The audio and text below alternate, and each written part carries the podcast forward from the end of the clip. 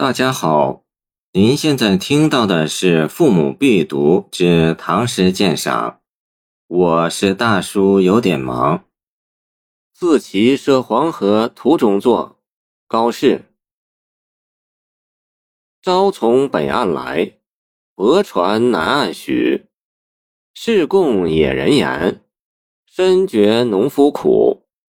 去秋虽薄熟，今夏犹未雨。耕耘日勤劳，租税兼细鲁。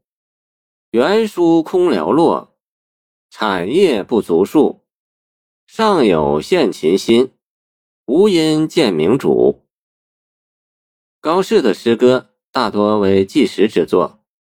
此诗从题目可知，乃作于高适从河南北部的齐河南游，渡过黄河途中，时为开元末年。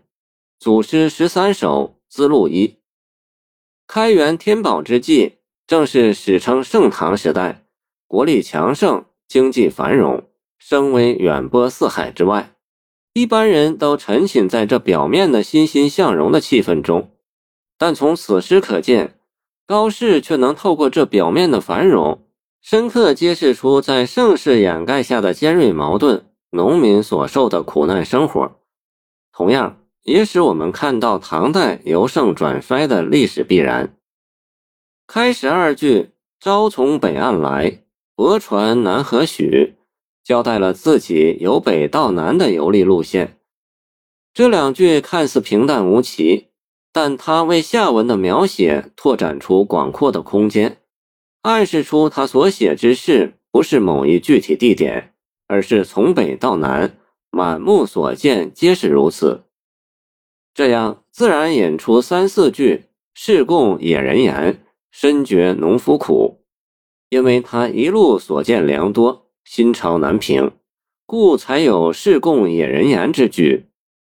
从诗歌的结构看，按理应依次叙述他和农民谈话的内容，但作者却独具匠心，以深挚沉痛的语言抒发自己强烈的感慨：“深觉农夫苦。”这不但使诗的结构显得异风突起，具有先声夺人之妙，而且在整个开元诗坛上也具有振聋发聩的作用，具有惊心动魄的艺术力量。这不是危言耸听。从第五至第十句，从第五至第十句就对这一序论予以具体补充。去秋虽薄熟二句，说明去年收成本来就不好。而今年由春到夏，一直天旱未雨。两句中各用“虽”“由”二虚词前后关联，于一退一进之中显示出天灾不断的严重性。面对灾害的肆虐，农夫们除了努力耕耘、终日勤劳，还要遭受官府的盘剥。细鲁，即今所谓盐碱地，土质极差，收成本来就很少。又加上连年干旱，其结果就可想而知了。但是统治阶级收租是一粒也不能少的。奸细鲁三字深沉有力，感情凝重，深刻揭示出农夫所遭受的惨重剥削。如果说去秋虽薄熟二句是写天灾，那么这两句就侧重在写人祸，而且是以对比手法写出。一方面是农夫在天灾面前耕耘日勤劳，一方面是统治阶级冷酷无情。租税兼细鲁，多么鲜明的对比，多么犀利的文笔！在这双重的打击下，其结果自然是灾难性的。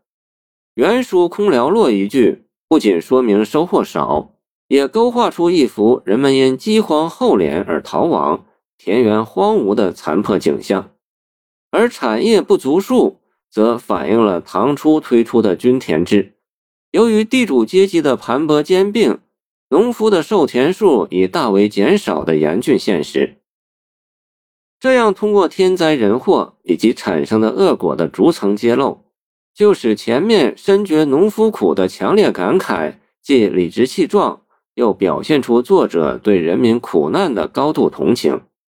这就自然引出“上有献秦心，无因见明主”二句收述全文。献秦点出列子、杨朱，野人献秦，秦一种苦菜，虽不辨美恶，但称献之意出于至诚。后遂以献秦为以物赠人之谦辞。高适称引此典，意在说明自己有济世救民的良策，欲限制君主。但无因见明主一句，笔锋突转。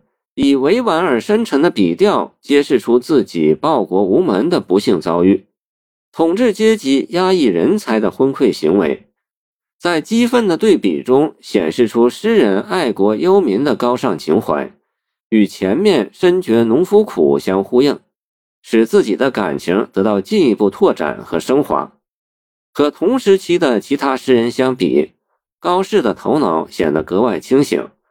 他以现实主义的笔法，形象展示出盛唐社会腐败的另一面，确属难能可贵。所以说，在开元时代诗坛上，高适是首先接触到农民疾苦的诗人。此诗在艺术上全用白描，叙事、写景、抒情融合无间，尽泄复杂，语言自然朴素，去尽早逝，真情真景如在目前。其次，感情极为深沉凝重，既有深觉农夫苦的猛烈迸发，又有叙事中的深沉悲痛，还有报国无门的愤满不平。总之，诗人忧国忧民之情无不一以贯之。